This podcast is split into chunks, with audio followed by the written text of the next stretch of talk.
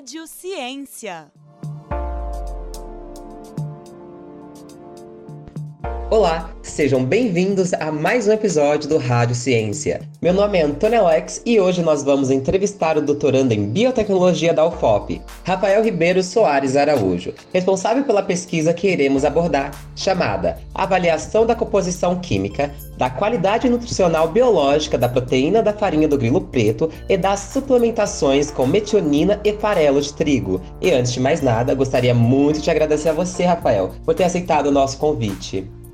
Fale para nós o que é a pesquisa e qual o seu objetivo. Bom, esse estudo a gente realiza esse trabalho né, com insetos desde 2015 na, aqui no FOP e ele surgiu por uma demanda né, mundial de por novas ou melhor alternativas né, de proteínas alimentares. Isso porque é, as fontes de proteína que a gente está acostumado a consumir, e aí eu, eu digo a carne né, em específico, seja ela de suíno ou de, de bovinos, ela tem um custo ambiental considerável, né?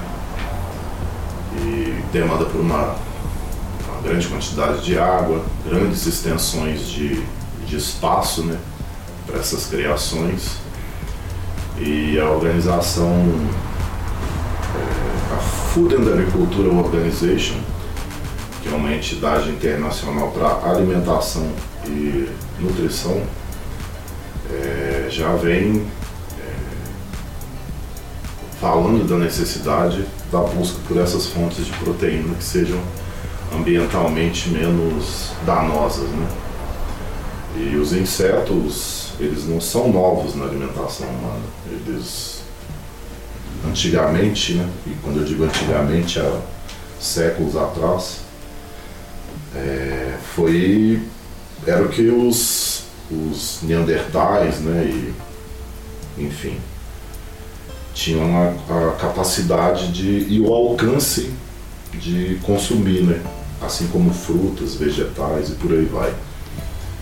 E hoje mesmo, né, ainda em algumas regiões do mundo existe esse consumo por insetos e a gente achou que seria importante né, trazer esse, esse tipo de estudo aqui para o Brasil. Embora seja um pouco mais difícil de penetrar isso no mercado, justamente porque a gente tem essas outras fontes né, mais comuns de proteína que com mais facilidade para a gente produzir, mas tem países no mundo, Europa, por exemplo, e Ásia, que não tem tanto espaço assim para gente para se criar essas, eh, esses animais grandes, né? E os insetos eles têm uma a gente tem uma facilidade para criar insetos e o objetivo do estudo foi justamente a gente entender qual é a composição em macro e micronutrientes. E principalmente avaliar a qualidade dessa proteína, né? Isso significa dizer que quanto, o quanto um organismo é capaz de assimilar, né, digerir e, sobretudo, aproveitar essas proteínas no organismo e, e, e se isso causaria né, algum tipo de, de dano assim, para a saúde. E o estudo foi feito em ratos, né? Alguns ratos. É, foi finalizado sim em 2019. É, e antes desse estudo, além do grilo, a gente trabalha também com tenebre, tenebre gigante. E até então a gente só tinha avaliado o perfil de ácidos graxos, o perfil mineral também, né?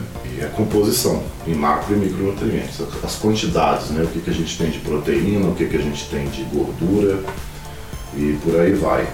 E no mestrado, né, é, eu resolvi trabalhar com o grilo e avaliar, como eu disse, é, o quanto um organismo é capaz de assimilar essa proteína.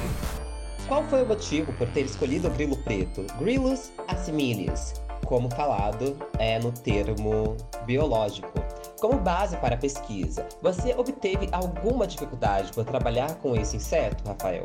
A gente escolheu o grilo porque nas outras pesquisas que a gente vem acompanhando, né, em outros países, é, grilos e gafanhotos, é, eles teriam, eles têm uma aceitação melhor das pessoas. É, a gente teve a possibilidade de avaliar outros tipos de insetos, mas né, baratas, por exemplo. Né? Mas é muito difícil a gente imaginar que as pessoas vão, vão querer consumir, mesmo que seja na forma de farinha, mesmo que seja, sejam as proteínas extraídas.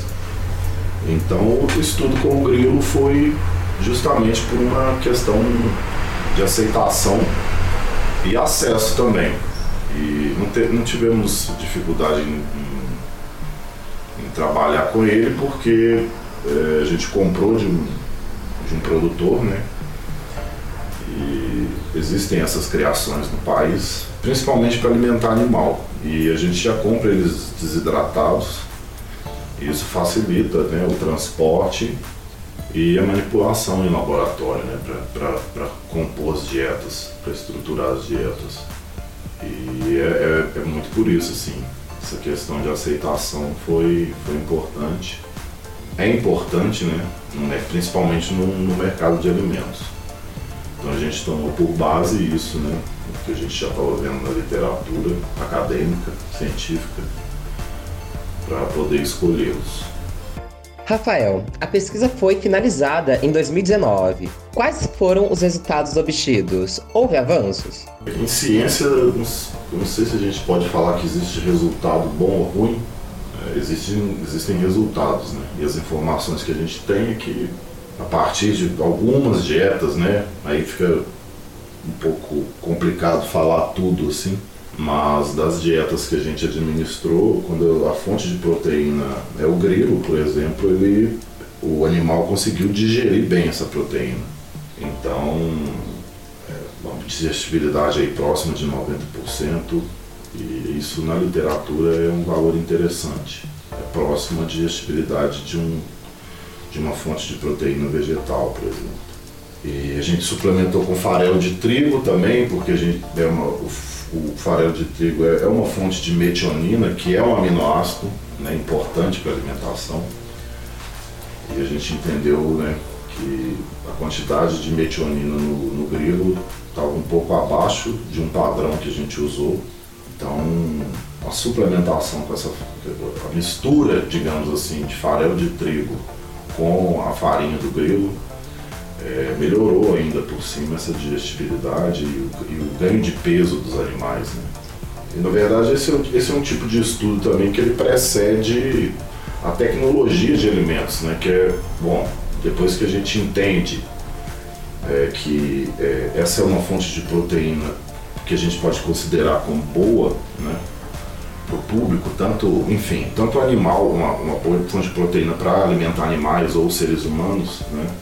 A partir daí é, a gente pode traçar estratégias de como inserir isso no mercado, né, entender as propriedades tecnológicas, né, como que a gente pode usar isso como ingrediente, por exemplo.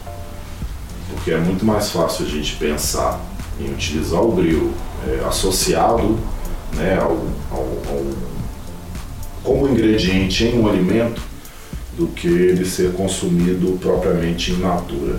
Né?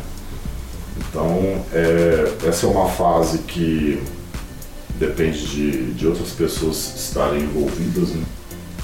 dentro da universidade. E esse é o objetivo agora.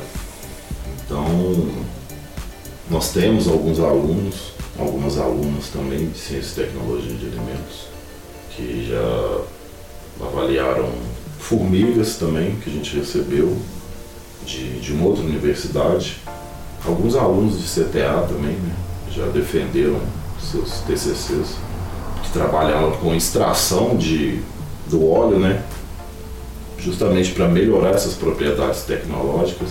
Então a pesquisa basicamente é nesse sentido, né, de tentar agora é, inserir isso é, na indústria. Né?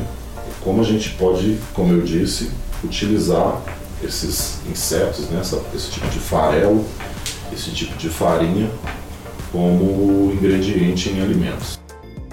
E hoje eu também optei por trabalhar com tenebro gigante, mas não necessariamente com fins alimentares. É, hoje eu trabalho com uso do tenebro para biodegradação de poliestireno. Poliestireno é o vulgarmente conhecido como isopor. A gente sabe que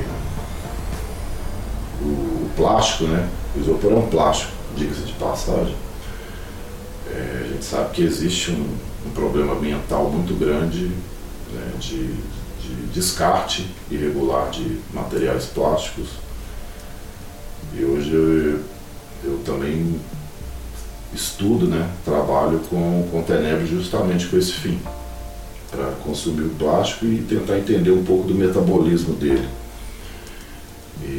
Se ele assimila ou não esse plástico e, e como a microbiota do intestino dele ajuda nesse trabalho.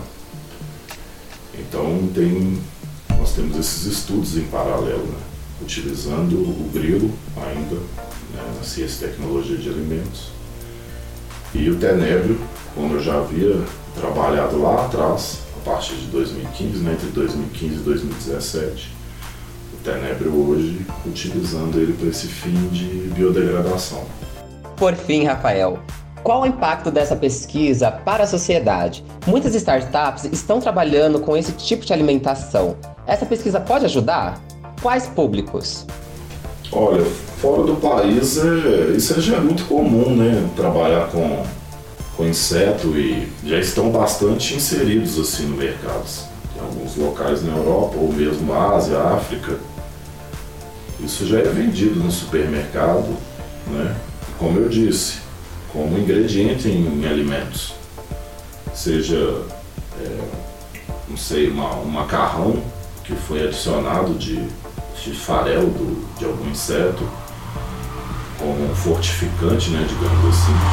E no Brasil tem notícia, assim, de, eu lembro de uma startup que um fornecedor que eu tive é, estava montando e por incrível que pareça, agora que algumas outras universidades também têm estudado.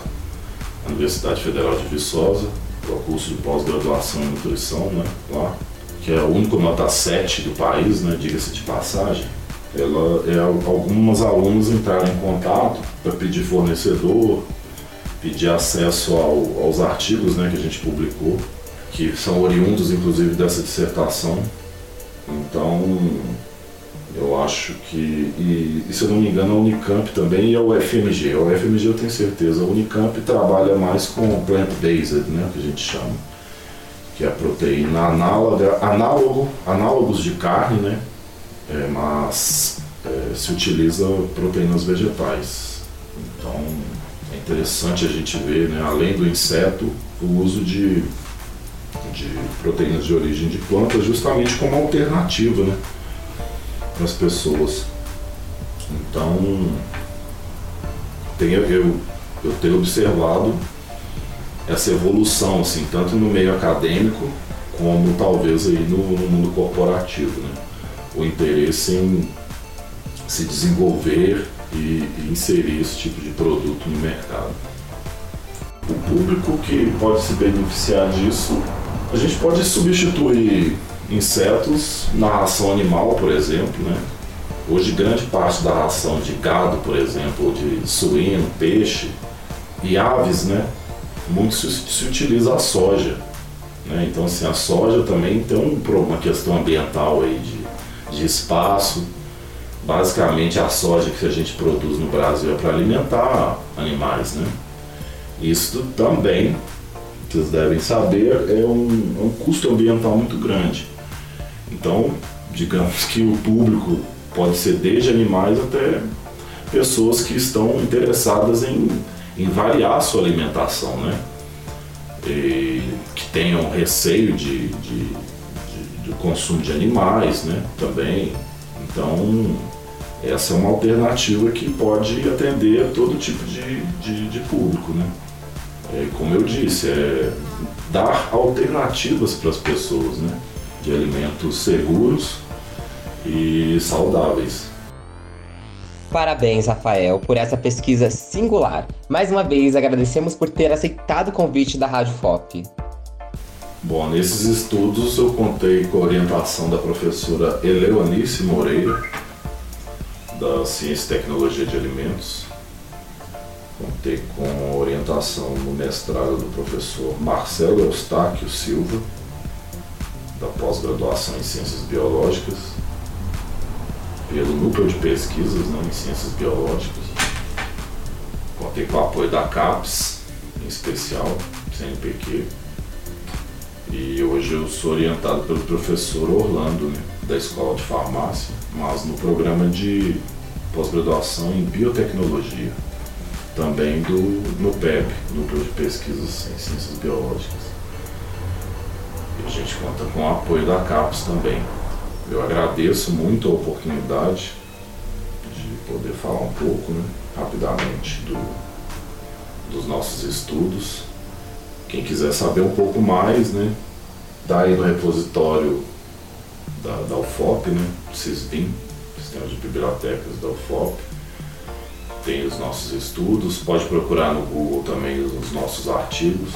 Eu agradeço muito aí a oportunidade, mais uma vez vocês estão dando aí pra gente. Beleza? Muito obrigado.